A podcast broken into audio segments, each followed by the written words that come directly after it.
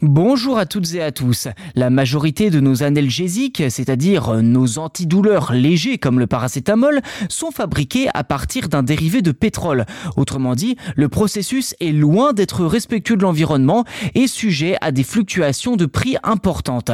C'est pourquoi un groupe de chercheurs de l'université de Bath au Royaume-Uni s'est intéressé aux déchets générés par l'industrie du papier.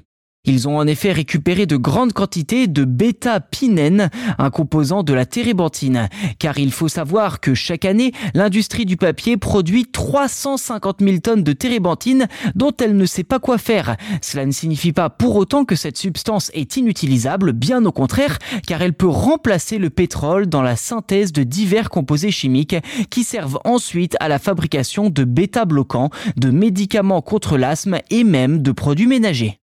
Et cette découverte présente de grands avantages. Le premier est principalement d'ordre environnemental. En se débarrassant du pétrole, ce processus de synthèse devient beaucoup plus écologique, ce qui est crucial pour l'industrie pharmaceutique qui est 13% plus polluante que le secteur automobile. De plus, cela permettrait d'obtenir une plus grande stabilité des prix qui ne serait plus dépendant de la situation géopolitique du moment contrairement au pétrole.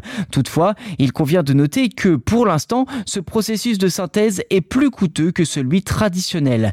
La question est donc de savoir si, dans le cas où cette nouvelle technologie de production se généralise, il vaut mieux accepter de payer plus cher pour les médicaments afin de garantir un prix fixe et éviter l'inflation.